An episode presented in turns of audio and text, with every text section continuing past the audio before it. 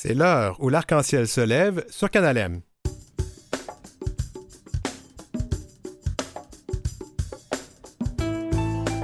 En cette édition du Boxing Day, la journée de la boxe ou des boîtes, êtes-vous seul avec vos boîtes aujourd'hui? Non, blague à part, on parle de solitude dans nos communautés queer. C'est particulièrement difficile et c'est peut-être pire dans le temps des fêtes, on sait. Puis on se permet une chronique littéraire, elle, comme dans Lire avec Brian Saint-Louis.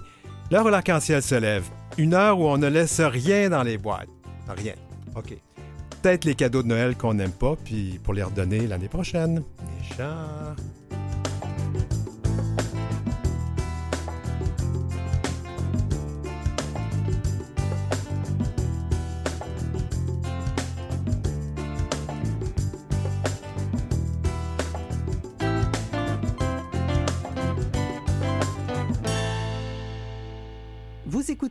L'heure où l'arc-en-ciel se lève avec Denis Martin Chabot. Bien, salut tout le monde. Il n'y a pas beaucoup d'études sur la question, mais la solitude, c'est un fléau dans notre société, puis c'est un fléau dans nos communautés de LGBTQIA. On a beau se vanter d'être le plus meilleur pays du monde, pour citer quelqu'un qui a jamais dit ça en passant, mais qui est devenu une légende urbaine, on le sait. On a beau donc être un pays ouvert avec des lois et des protections pour nos communautés, ça n'empêche pas les personnes de nos communautés de souffrir de mal-être, de dépression et de solitude.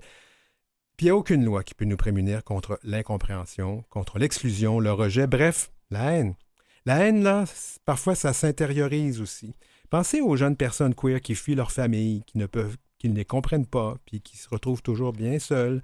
Euh, pensez aux personnes de nos communautés sans enfants, sans partenaire de vie, dans leur garçonnière, qui parlent au mur à défaut d'avoir une conversation. Pensez aux personnes vieillissantes de nos communautés qui doivent retourner dans leur placard quand elles entrent dans une résidence ou en CHSLD. Pensez aussi aux personnes queer immigrantes qui, pour qui l'adaptation, c'est pas toujours si simple que ça. Donc, j'ai dit qu'il n'y a pas beaucoup d'études. Je vais vous en citer quelques-unes. En 2015, ça date un petit peu, mais c'est parce que, comme je dis, c'est pas simple à trouver. Donc, en 2015, Michel Doré, sociologue, très au fait des questions des diversités, des orientations sexuelles et des affirmations et expressions de genre, a rédigé une expertise sur la question. 259 Là, on parle de jeunes, deux LGBTQIA, du Québec, de 14 à 21 ans, ont été interviewés. Puis allons-y avec des chiffres. 50% ont vécu des, épisodes dépressifs en raison de leur, orientation sexuelle. 22% ont fait une tentative de suicide. La honte, l'humiliation, les craintes générées par les préjugés et les intimidations homophobes causent de la détresse. 9 fois sur 10, cette humiliation-là se déroule à l'école.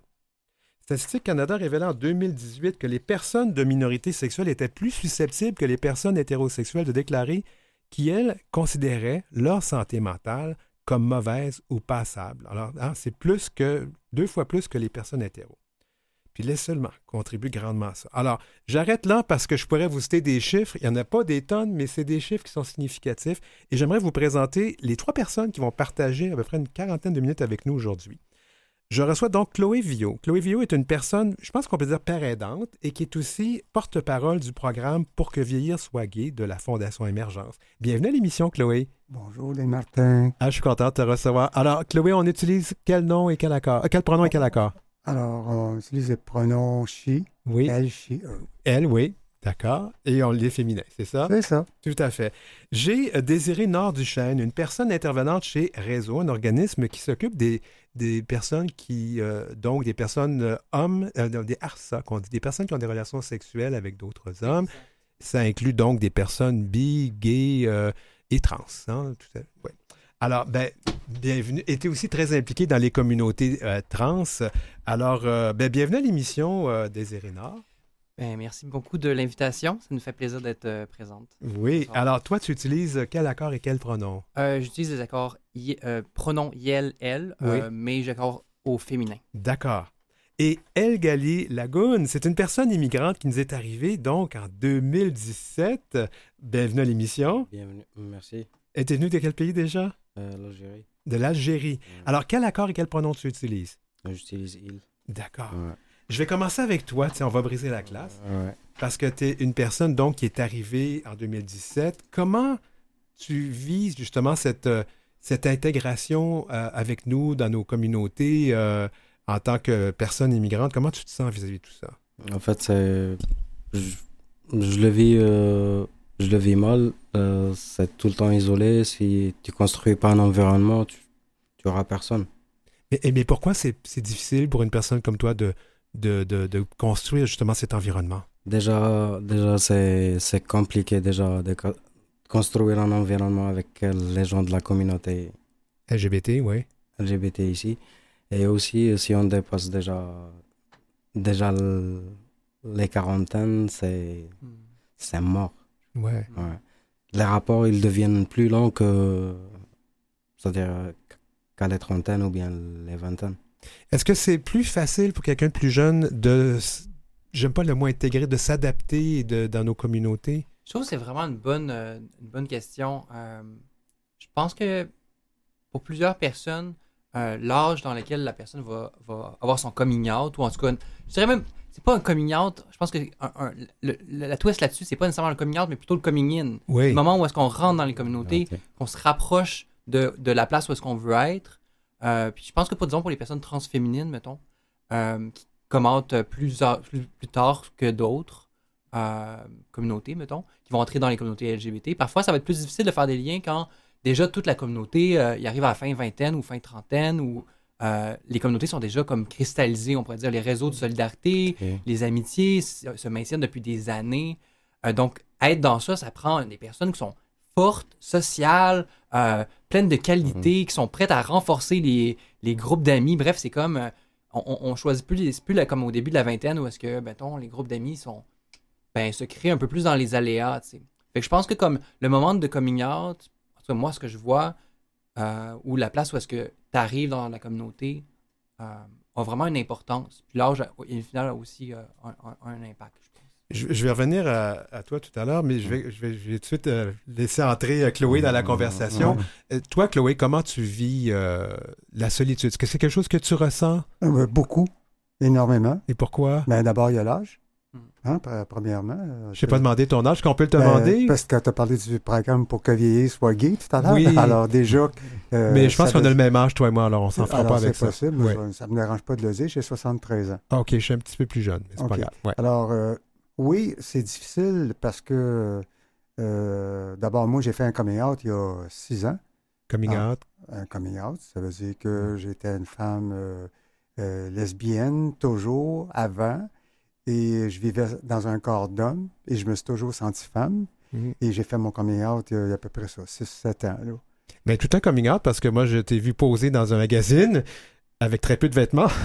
Euh, c'est possible, oui. euh, Ça, c'est, puis j'ai pas de problème avec ça, au contraire, parce que je suis bien contente, dans le sens que euh, j'aime mon corps maintenant. Avant, je l'aimais pas. Ah, bravo. Ouais. Bravo. Alors, mais ça veut pas dire que je me sens pas seul par rapport à tout ça. Là. Mm. Mm. Il reste quand même que tu as beau être populaire sur les réseaux sociaux, euh, avoir plein d'amis sur Facebook, Instagram, tout ça. Il reste que souvent, je suis tout seul chez moi et je suis en Estrie. Moi, je vis en Estrie. Mm. Alors, euh, mais je suis quand même une personne euh, solitaire, Ouais. faut le dire. là. Je reviens à toi, euh, Gali. Que- que- que- ça fait quand même depuis. Ça fait quand même longtemps, là. Ça fait cinq ans. T'as t'as- t'as pas de réseau. Comment. Qu'est-ce qui, qu'est-ce que, qu'est-ce que tu fais pour euh, meubler ta vie, finalement? En fait, moi je pense qu'on qu'on s'est mal, qu'on s'est mal, euh, s'est mal compris. Ouais. En fait, la première fois, je suis venu ici pour une formation en 2017. Ok, d'accord. Là, je suis là depuis euh, 4 mois. Ah, depuis quatre mois? Ouais. Oh my God. OK, Ouais. là, j'avais mal compris. Ah, ouais. C'est moi qui ai mal lu ma recherche, je l'avoue. ok. Mais quatre mois, alors, qu'est-ce qui, qu'est-ce qui fonctionne pas? À part, ben, tu parlais du fait que quand on atteint un certain âge, euh, surtout chez les hommes, je dois dire, là. Ouais. Ouais. Euh, et aussi, il n'y a pas. Moi, je dirais que maintenant, la vie, euh, la vie ça, se passe au, ça se passe en digital, ça se passe en téléphone. Ouais. Et si t'es pas, t'es pas tout le temps, t'es pas tout le temps accroché à ton téléphone sur les réseaux pour, pour faire ce genre de truc, peut-être euh, tu arrives, mais, mais moi je suis, euh, comment dire, je suis toujours sur le mode analogique. Ah bon? Ah ouais, je suis, quand même, je suis parti d'une génération X. Ouais. Ouais. On est, on est moins. On est moins. euh, on est- moi, je suis, je suis plus, euh, je suis plus manuel, je suis plus, euh, je suis plus dans l'écriture. Moi, avant, avant de rédiger un mail, il faut que je le rédige sur, sur un papier. Après, je le rédige sur, sur mon téléphone ou bien sur un PC. Wow. Ah, ouais, Ah, les bonnes vieilles habitudes. oui. Est-ce que, le- le- justement, est-ce que l'âge, c'est quelque chose... là, on a beaucoup de communautés dans le 2 LGBTQIA+. Ouais. Euh, moi, j'avoue que je trouve que l'âgisme, c'est quelque chose qui est assez difficile chez les hommes gays, ces gens. Est-ce que l'âgisme, c'est quelque chose qu'on vit chez les personnes, les personnes trans ou les personnes, euh, les personnes plus jeunes? euh, Qu'est-ce que vous en pensez? Je sais pas, je devrais envoyer à Désiré Nord. Euh, pour moi, ça comme. Ben, l'âgisme, ça passe par comme aussi comme l'absence d'espace de sociabilité. Pour les communautés plus âgées, mais aussi pour les communautés en général. Tu sais, qu'est-ce qui reste aujourd'hui? Euh, avant, il y avait, on pouvait aller dans les bars puis cruiser dans le milieu comme plus, mettons, gay. Euh, dans le milieu lesbien, les bars, ben, il n'en reste plus. Il n'y a plus de... ah, Ouais. c'est fait. Euh, les, les espaces queer non plus. Euh, ce qui fait que, puis des espaces gays, mais c'est plus nécessairement les endroits où que les gens vont faire de la, de la cruise active. C'est plus sur les apps. Ouais. Donc là, on, ça revient à, à- l'enjeu. Ben, comme si on n'est pas euh, sur les applis, puis on n'est pas le, le profil parfait, ben, comme, qu'est-ce, comment qu'on rencontre des gens? Puis encore là, est-ce qu'on veut juste être dans un rapport de cruise? Ouais. Quand on, l'isolement, c'est Ouais. pas juste une question de cruise, plus Plus- plus- sexualité. Non, non, c'est pas juste une question de sexualité. Ça, ouais.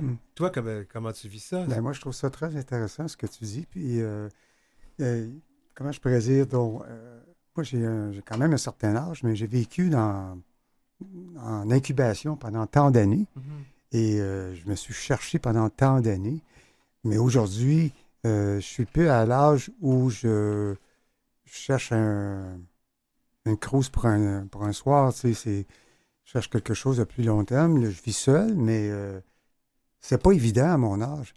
Quand j'étais plus jeune, j'avais pas de problème, moi. Mais là, en plus d'être euh, femme transgenre, lesbienne, j'ai toujours été euh, attiré envers les femmes. Mais c'est pas facile, là. C'est Oui, plus hein. pareil. C'est plus, la même- c'est plus le même monde. là. Ben, on va aller faire une petite incursion en musique euh, et puis on revient pour continuer la discussion. On s'en va donc avec Maxime Landry. Tout va changer.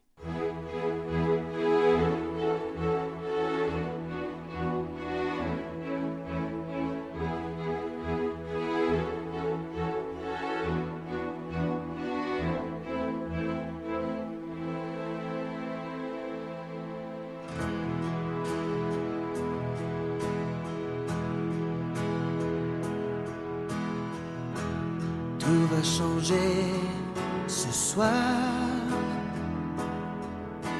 On prend un nouveau départ.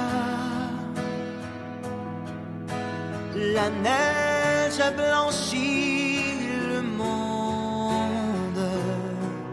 Les enfants sont pleins d'espoir. Tout va changer demain.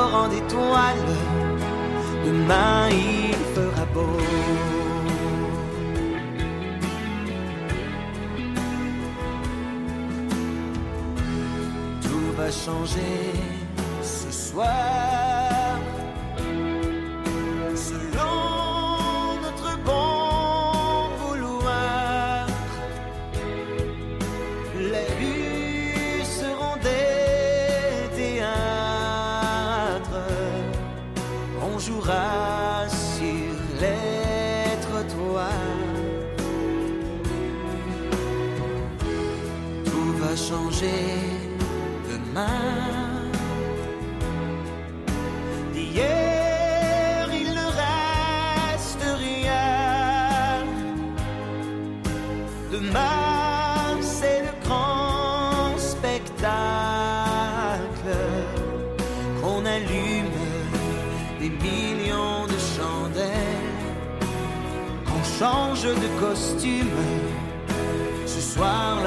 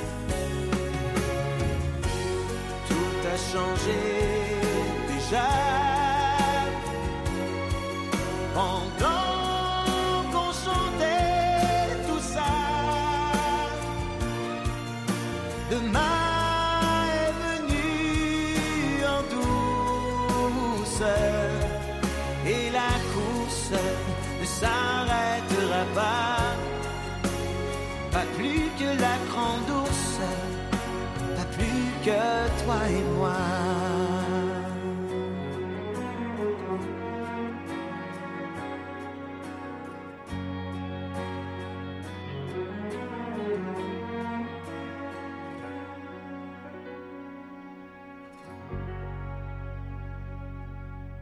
C'est l'heure où l'arc-en-ciel se lève avec Denis Martin Chabot. Alors, on parle de solitude aujourd'hui dans nos communautés de LGBTQIA+.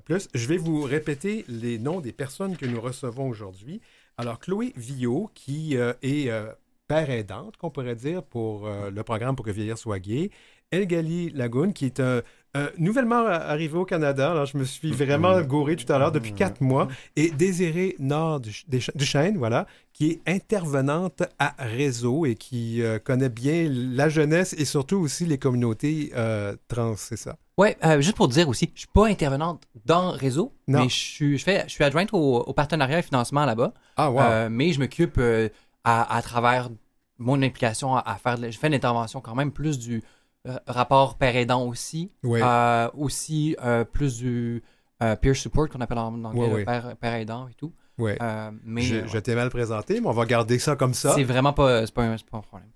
Alors, dans cette deuxième euh, partie de notre conversation, euh, est-ce qu'on peut dire que les personnes de nos communautés souffrent plus de, ce, de, de- de la solitude, de l'exclusion, de l'isolement que peut-être les communautés en général? Est-ce que je ne sais pas à qui je lance la balle en premier? C'est à ton tour. Ouais, mais je peux y aller. On va aller avec le, comme, euh, comme le parcours de la jeunesse, mettons, qui, qui s'en vient et qui grandit euh, dans le monde. Euh, à partir de l'école, les jeunes qui découvrent leur orientation sexuelle Ou leur identité. ou leur identité de genre vont ben, pre- prendre un parcours, puis à un moment donné, comme il arrive souvent, très souvent, dans beaucoup de milieux scolaires ou familiaux, des blocages, des rejets euh, qui entraînent, ben, souvent, ça déboulonne, puis ça prend plusieurs années avant que ça peut se placer. Donc, entre, mettons, l'âge de, comme, mettons, euh, l'âge moyen de coming out, pour une personne trans, c'est peut-être un- ça dépend. Pour une personne, euh, pour leur orientation sexuelle, ça dépend. Mais mettons qu'on dit à 14-15 ans, c'est au Ouais. Québec, env- environ. Euh, dans, dans de milieux, 15 ans, c'est pas propre où est-ce que la personne se rend compte de son identité. Après, est-ce qu'elle va commenter à sa famille? Est-ce qu'elle va commenter dans son milieu scolaire?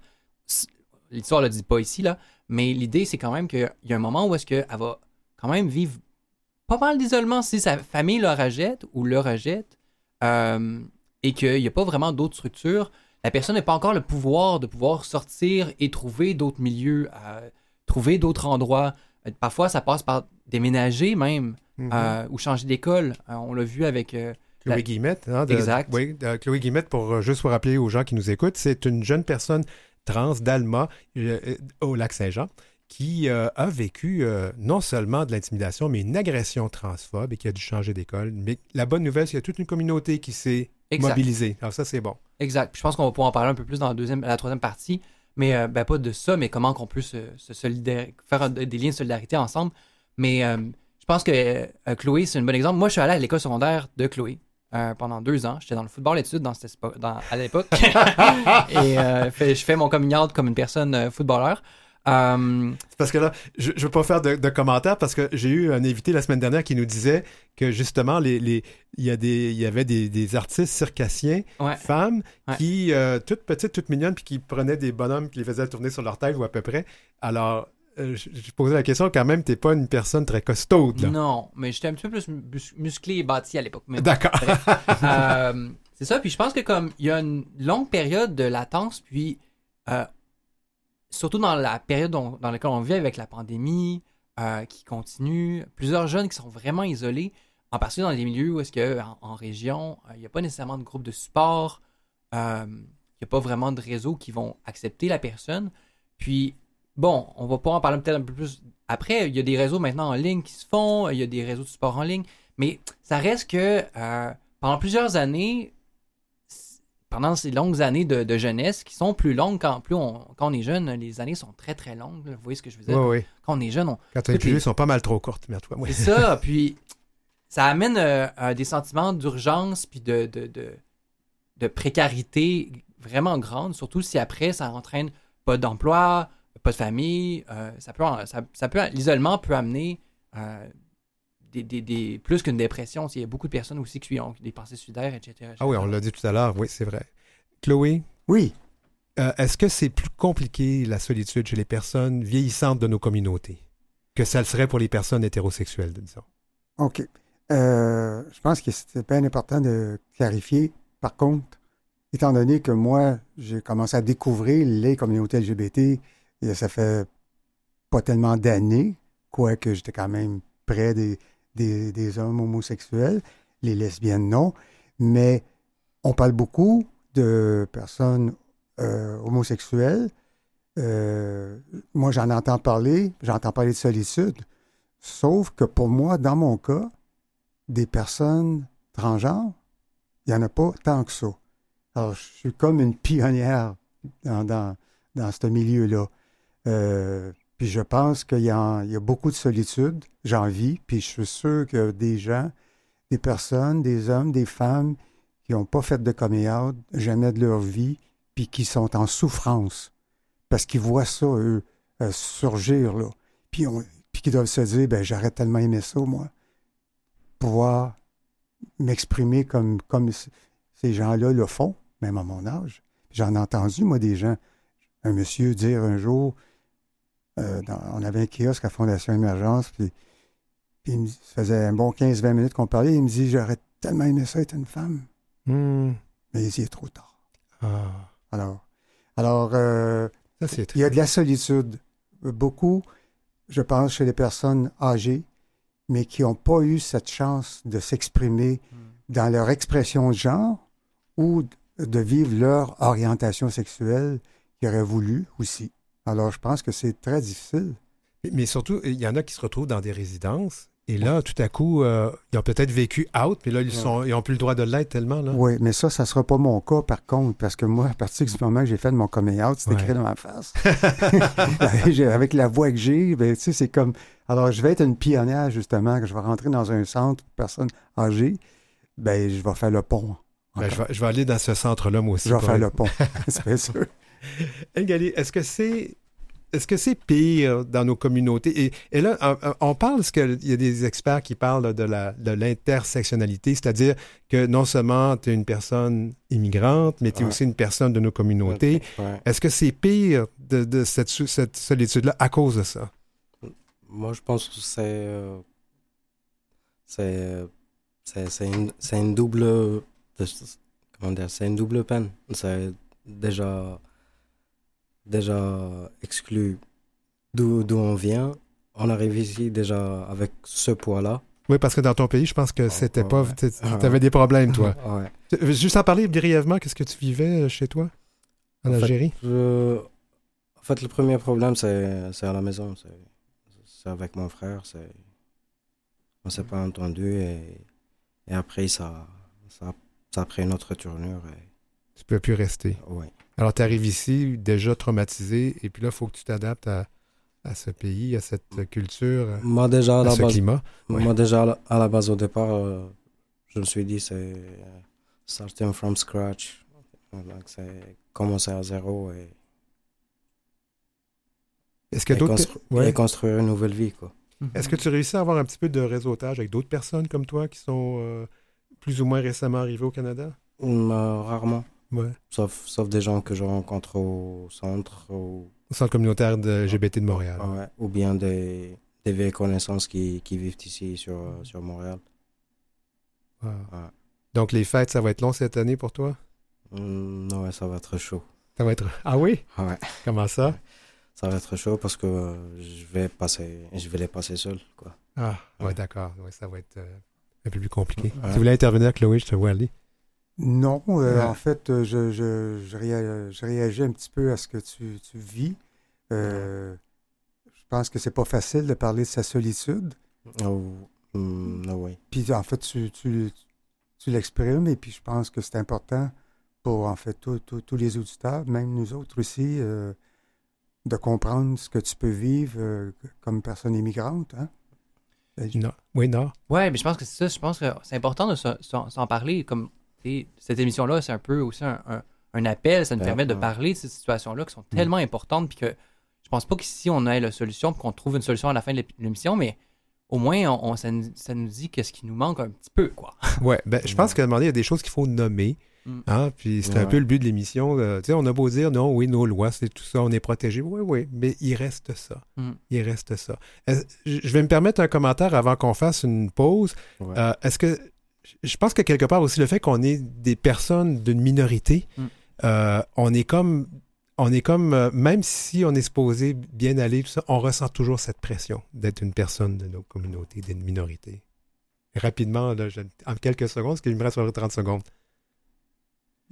Oui. Ouais, ben tu sais, je, je pense que mettons pour moi, comme ça, ça passe beaucoup par euh, tu sais, aller de l'avant dans les événements, faire de le social, puis avoir de l'air, que ça soit tout le fun tout le temps. Nos communautés sont beaucoup autour du festif. Du fun, mais des fois, ça l'est pas. tu sais. Des fois, on a besoin d'avoir des moments de healing, Mm. des moments de commémoration, des moments de care. Et avec la pandémie, ça, ça n'a vraiment pas aidé. Ben, on va revenir là-dessus après la pause.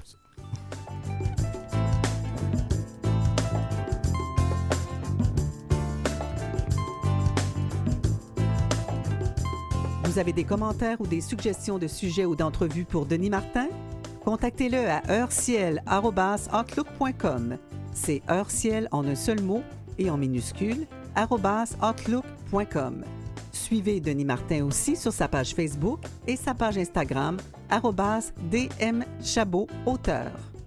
Évidemment, ne vous gênez pas pour nous écrire puis nous faire des suggestions. Euh, on est ouvert à tout ici, à l'heure où l'arc-en-ciel se lève. Alors, dans la deuxième partie de l'émission, on va terminer notre conversation sur la solitude et nous allons aussi parler de littérature, de livres, avec euh, Brian Saint-Louis. Ça va être la chronique Elle comme dans Lire.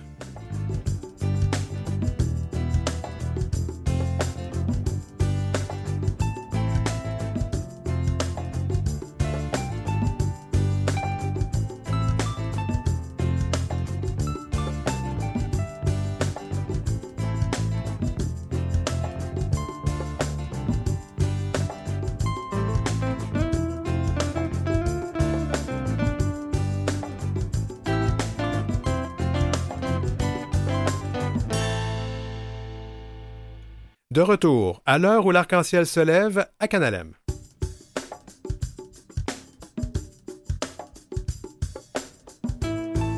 En cette deuxième partie d'émission, on termine notre discussion sur la solitude dans nos communautés de LGBTQIA+. Puis on va parler de littérature.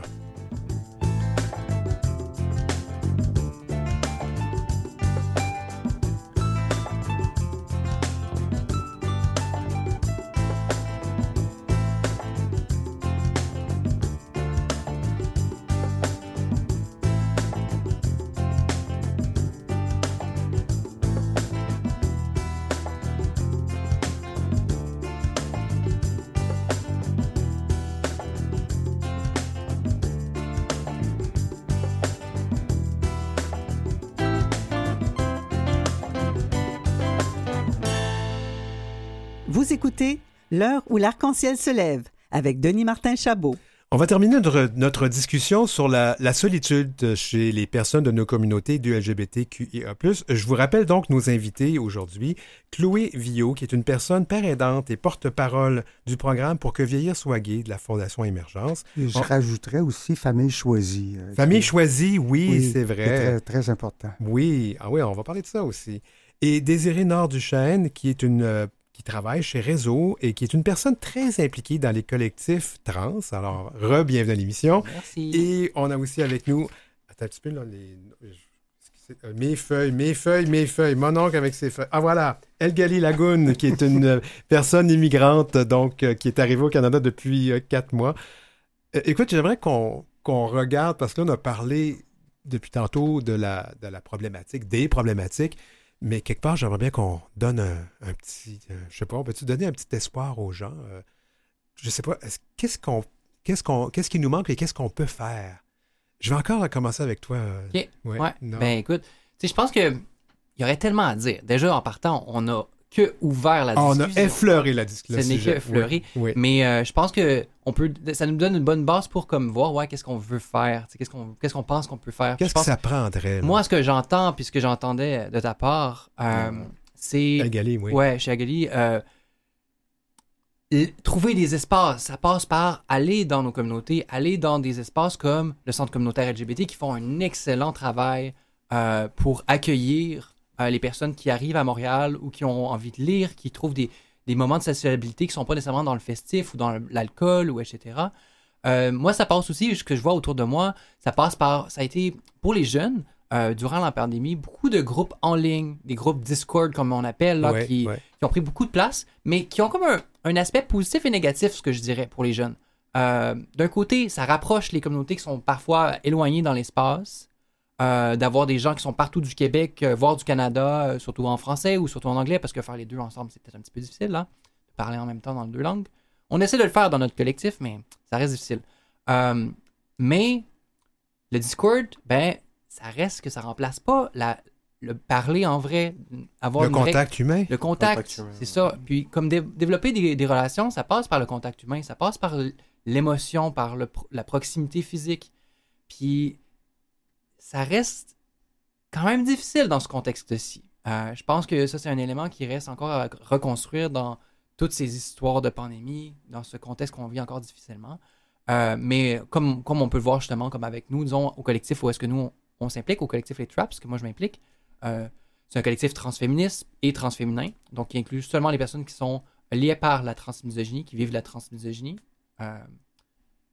Notre, nos activités, entre autres, ben, c'est de faire du lien social, mais aussi de faire euh, de, de la mutualité. On veut donner aux communautés, puis aux communautés très marginalisées. Puis ça passe notamment par faire des repas parfois, puis Ouais. d'espaces de conversation, des espaces de communication qui sont pas dans le festif. Puis on rejoint des, des bassins quand même de gens qui, justement, ils sortaient pas, ils restaient dans leurs petits trucs. Puis là, ben, ils, ils peuvent prendre un peu plus de temps puis voir que, ben, en fait, euh, être une personne transféminine, euh, une femme lesbienne transféminine souvent, ou comme trans straight, euh, c'est normal, en fait. Ça peut être vraiment normal. Elgali, qu'est-ce que c'est que ça prendrait? Qu'est-ce qui manque? Moi, je, Rapproche-toi du micro, s'il te plaît. oui. moi, je pense que c'est euh, c'est, euh, c'est de pousser, pousser les, gens, les gens de nos com- communautés de- d'y aller vers, vers les centres, vers, vers ces plateformes où, où on a la parole. Ouais. déjà déjà ça et euh, et euh, et aussi euh, c'est-à-dire c'est pas évident d'avoir d'avoir une force mentale et, et de s'occuper et essayer de charger ses journées et et de chercher à droite à gauche pour, pour construire un, déjà un environnement ou bien juste des relations comme ça passant tout. Est-ce que tu me permets peut-être d'ajouter, euh, pour quelqu'un comme toi qui arrive ici, dans un pays avec les- le trauma que tu as vécu chez toi, ouais. il n'y a, y a pas de service là, pour s'occuper de, de ta santé, pas juste physique, la santé mentale, c'est Mm. important d'en parler. Est-ce que tu as accès à des choses ici? Est-ce que tu as de- de- Mm. du soutien? Pour la- pour le- jusqu'à jusqu'à l'instant, j'ai j'ai rien eu, j'ai je me comment dire, je, je me auto je me auto euh, je me auto heal, c'est parce que aussi je suis un fan d'art et j'adore la photographie. Donc je passe je passe tout le temps je passe tout le temps à lire sur sur la photographie, sur le lighting, sur Oui, toi, tu as un rêve, je pense, d'avoir une Eh. caméra argentique. là. euh, Ouais. ouais. Et en même temps, je travaille sur, euh, sur un projet euh, de photographie, euh, photographie euh, téléphone. Ouais, Et je l'ai nommé Escape. ouais. C'est mes dernières deux ans. C'est une année de la pandémie et, Wow. et comment j'ai pu euh, être là. Wow. Chloé, qu'est-ce qui manque? Qu'est-ce qu'on pourrait faire? Parler d'inclusion, beaucoup plus, faire des formations, euh, s'infiltrer, puis euh, pas juste euh, pour parler des communautés LGBT. Il y a trop de monde qui ne comprennent pas ou qui ne savent pas ce qui se passe à travers les communautés LGBT. Et euh, moi, de plus, plus que ça va, plus que je m'en rends compte, parce Mm. que, encore là, avec Fondation Émergence, je parlais du programme euh, euh, Famille choisie. famille choisie de, de proche aidance. Euh, j'ai été proche aidante avec ma mère qui est décédée là, cet été, mais il reste que je fais partie de ce groupe-là, puis je parle de ce que j'ai vécu comme proche aidante, c'est à travers des formations, à travers des témoignages. C'est incroyable les gens, comment ils réagissent, puis comment il y a une certaine ignorance. Puis je ne le dis pas de façon péjorative, euh, il manque d'informations. Mhm. On, on a souvent une mauvaise euh, euh, compréhension de ce que c'est les communautés LGBT. Et euh, puis je pense que c'est important de rectifier ça. Ben justement, euh, je pense que Nord, tu vas ajouter quelque chose. Moi Ouais. aussi, il y a quelque chose que je vais vous poser comme question. Vas-y. Ben, ce que je me disais, c'est ce que j'entends aussi beaucoup autour, c'est dans, dans notre conversation, c'est que, je trouve que des fois, on manque d'écoute, même à travers notre communauté. Si on si, la personne va bien, comme commence à pouvoir euh, un peu besoin mettons, des services, des communautés euh, LGBT, des groupes communautaires, etc., des fois, de, se dire, ben, peut-être qu'il y a des gens qui vont avoir besoin, qui vont continuer à venir, puis que moi, en tant que personne qui va mieux, peut-être que d'être dans une relation d'écoute, peut-être trouver des moyens d'être père aidant, peut-être de- de- d'offrir euh, du support, de voir avec les organismes qu'on sent qu'on est interpellé aussi. Il y a plusieurs organismes qui présentement ont des besoins immenses pour soutenir les communautés qu'on est- qu'on qu'on essaie de desservir pour des raisons multiples, là, qu'on ne va pas rentrer, mais tu sais, ça passe par aussi ça. tu sais, Il y a plein de programmes qui sont là. Alors, peut-être d'offrir un peu de temps si, la personne si vous sentez que vous vous sentez bien, puis vous sentez que vous n'êtes pas trop isolé, puis ça va bien. Ça ne veut pas dire que les gens autour de vous, ça va bien, que ça va bien pour toute la communauté. Mhm. mettons. Tu es d'accord avec ça? Moi, je suis d'accord avec ça. C'est- C'est c'est des degrés. C'est chacun comment, il- comment il le vit. Ouais. Et aussi, euh, c'est-à-dire si, on partage une colocation ou si, on vit tout seul. Moi, il y a une question qui me vient à l'esprit là-dedans, c'est que le fait qu'il y ait encore de la discrimination, que les gens vivent encore cette homophobie, transphobie, bifo- whatever internalisée, c'est qu'il y a encore, encore des problèmes. Euh, il n'y a plus de cours d'éducation sexuelle à l'école. Et moi, je sens qu'on on retourne un peu dans des situations où il y a encore tous ces maudits préjugés contre nous. Mais c'est qu'on est rendu dans une, une société où est-ce que les problèmes de droit, comme la société a reconnu par droit les droits des communautés LGBT au Canada, mais dans la réalité de fait, est-ce que ça arrive au Canada? Il y a encore beaucoup, beaucoup de problèmes en termes de salaire, en termes de reconnaissance, en termes de, de violence qu'on vit. C'est encore présent dans le village, les personnes qui se font agresser Ouais, parce qu'ils ouais. sont gays ou parce qu'ils sont trans. Ça arrive fréquemment. Est-ce que tu penses que l'é- l'éducation, euh, on, on met toujours la- ça sur la faute des écoles, mais il y a quand même, il y a quand même Mm. une réalité là, Hmm. qui est encore de la- de la- de l'intimidation à l'école, comme on l'a vu avec Chloé Guillemette cette année.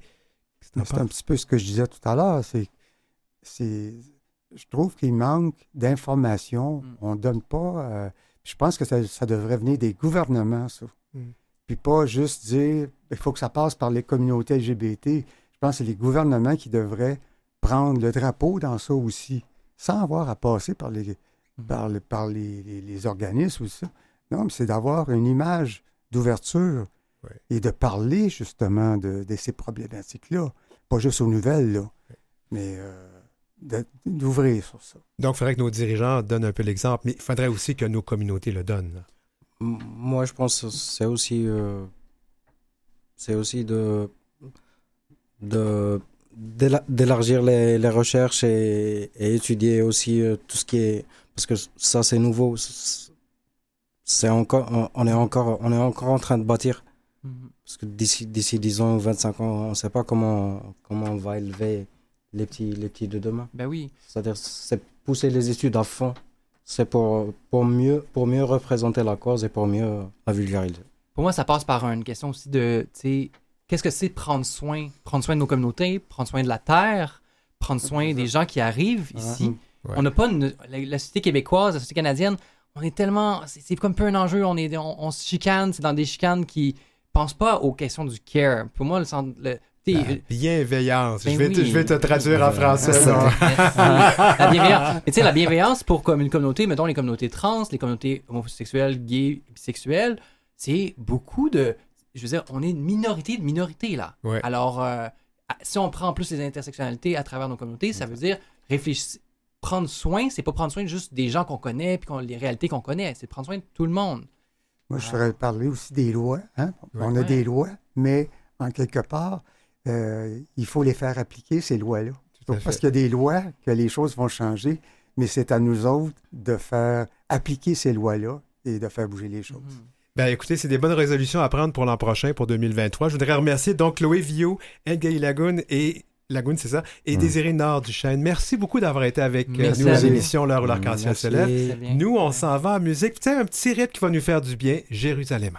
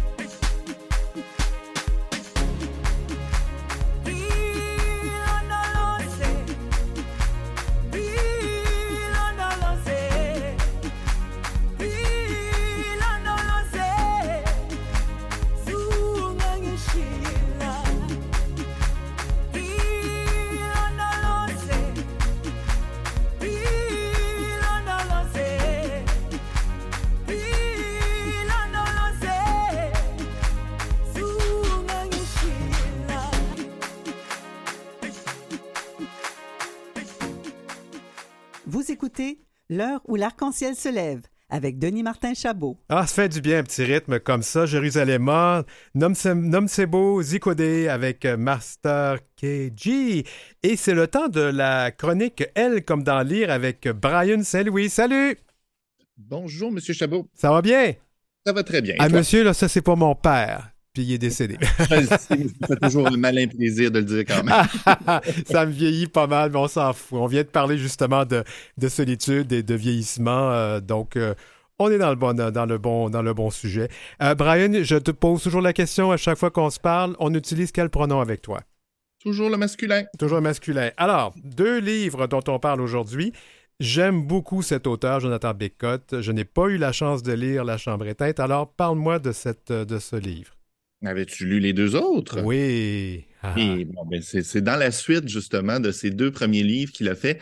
Souffler la cassette en 2017, Maman veut partir en 2019. Ouais. J'ai manqué le deuxième, mais j'avais lu Souffler la cassette, moi, en 2017. J'avais trouvé ça tout sensible, tout cute. euh, très intéressant, cette petite histoire-là, où on racontait une histoire d'amitié entre euh, deux jeunes, euh, Ouais. deux jeunes enfants. Là. Donc, c'est un peu la suite qu'on va avoir dans La Chambre éteinte.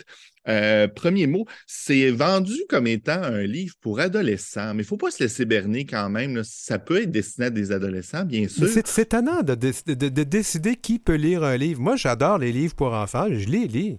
Oui, Mais c'est ça, mais ça, c'est pour ados, mais honnêtement, les adultes, euh, je, je suis en train de me dire, moi, pourrais quasiment plus apprécier ce livre que des adultes.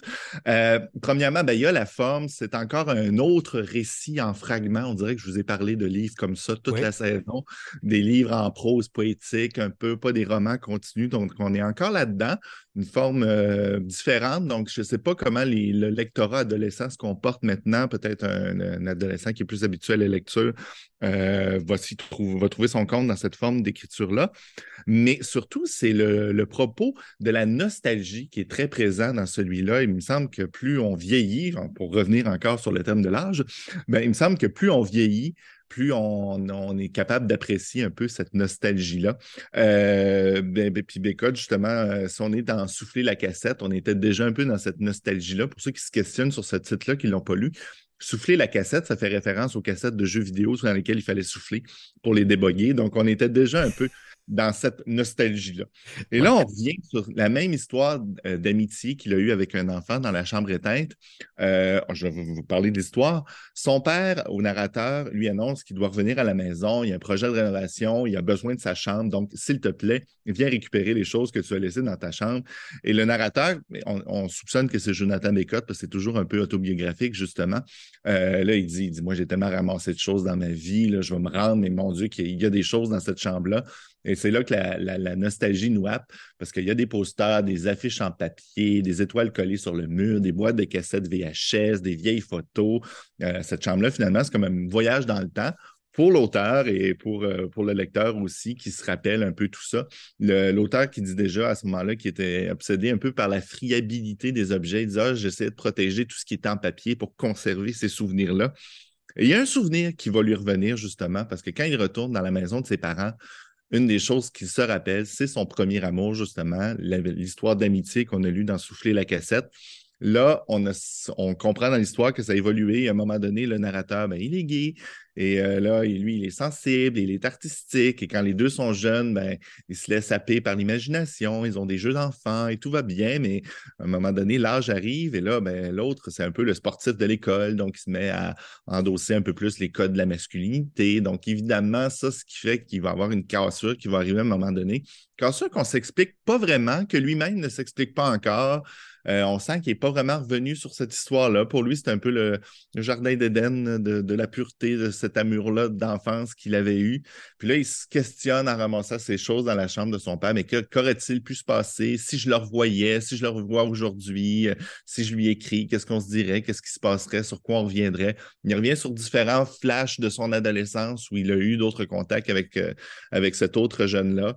Mais c'est un peu une histoire inachevée sur laquelle il est nostalgique. Donc, un beau petit roman, comme je vous dis, en prose poétique, euh, mais très sensible, encore une fois, très beau. euh, autant les adolescents que les adultes pourront apprécier ce livre-là. Ou les adolescents? Oui. ben lui, Jonathan Baycott, il est né en 4... J'ai vérifié tout à l'heure, il est né en 87. Donc, euh, c'est ça, son, son, adolescence, disons, c'était au siècle dernier, mais à la fin du siècle. Donc, euh, peut-être que ceux qui ont partagé encore plus euh, ces mêmes, ce même bassin-là de souvenirs vont s'y reconnaître encore plus. Mais vraiment une belle dose de nostalgie, puis une belle sensibilité. Il a une belle plume. il écrit beaucoup pour, c'est ça, les adolescents. Il a fait aussi des livres pour enfants, mais je serais curieux le lire dans un, quelque chose de plus adulte, voir qu'est-ce que ça donnerait. Peut-être à venir.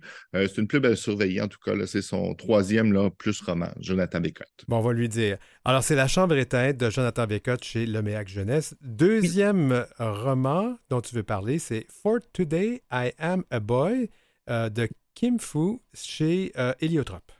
As-tu lu Kim Fu? Mais non, alors ah, tu vas vraiment me gronder, hein? Mais non, mais euh, euh, honnêtement, justement, j'ai triché un peu. Je le disais euh, quand je t'ai écrit un petit mot pour expliquer ma chronique. J'ai triché un peu. J'ai vu le nouveau livre de Kin Fu qui vient de paraître chez Eliotrop cette, cette année. C'est paru cet automne. Ça s'appelle Cinq filles perdues à tout jamais. Mm-hmm. je l'ai pas tout à fait terminé, mais c'est une histoire vraiment que j'aime beaucoup. cinq jeunes filles qui s'en vont dans un camp de vacances. Elles sont toutes jeunes, 9, 10, 11 ans. Et elles sont, elles sont envoyées dans une expédition de kayak. Elles se retrouvent sur une île déserte, les cinq, toutes seules il se passe un, événement où les kayaks disparaissent, leur guide disparaît, sont toutes seules, laissées à elles-mêmes.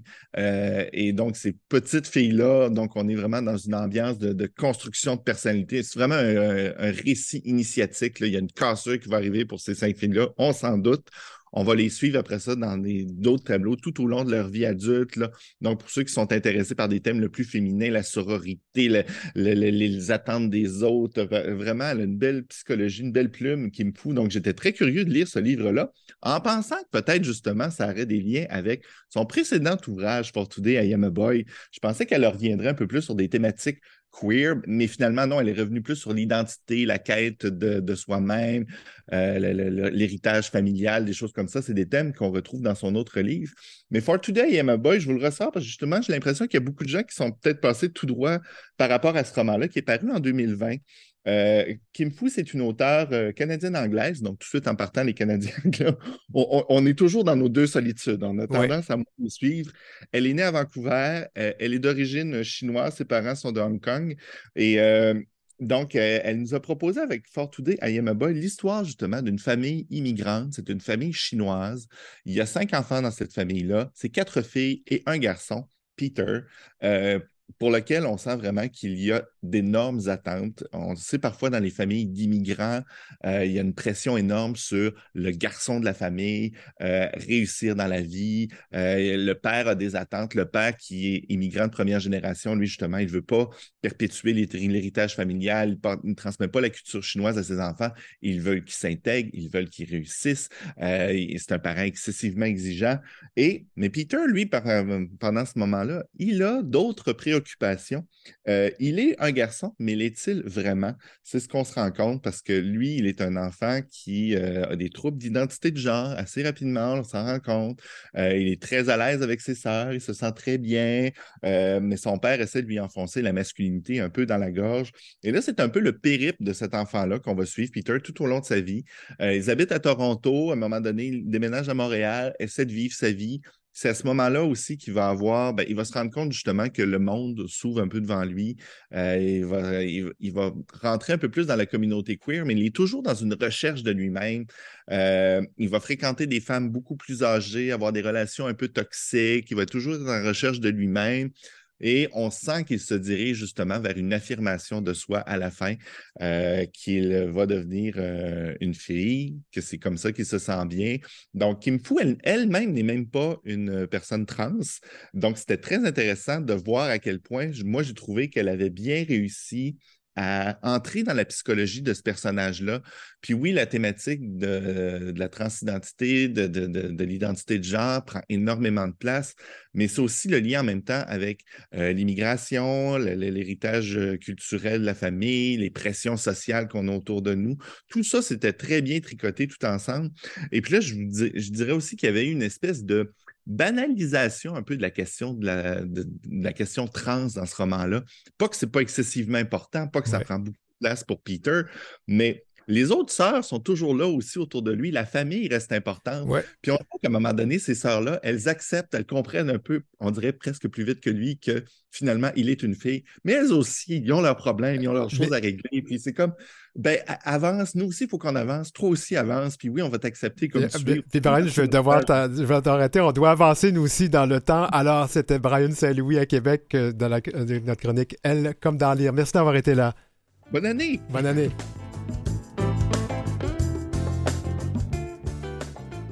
Vous avez des commentaires ou des suggestions de sujets ou d'entrevues pour Denis Martin? Contactez-le à heurciel.outlook.com. C'est heurciel en un seul mot et en minuscule, outlook.com. Suivez Denis Martin aussi sur sa page Facebook et sa page Instagram, dmchabot auteur. C'était l'heure où l'arc-en-ciel se lève pour ce lundi 26 décembre 2022. La semaine prochaine, nous serons en 2023.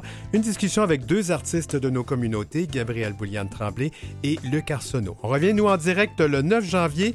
Prenez, passez un beau temps des fêtes. Merci à toute notre équipe, France Dauphin, Maurice Bolduc et Julie Curley.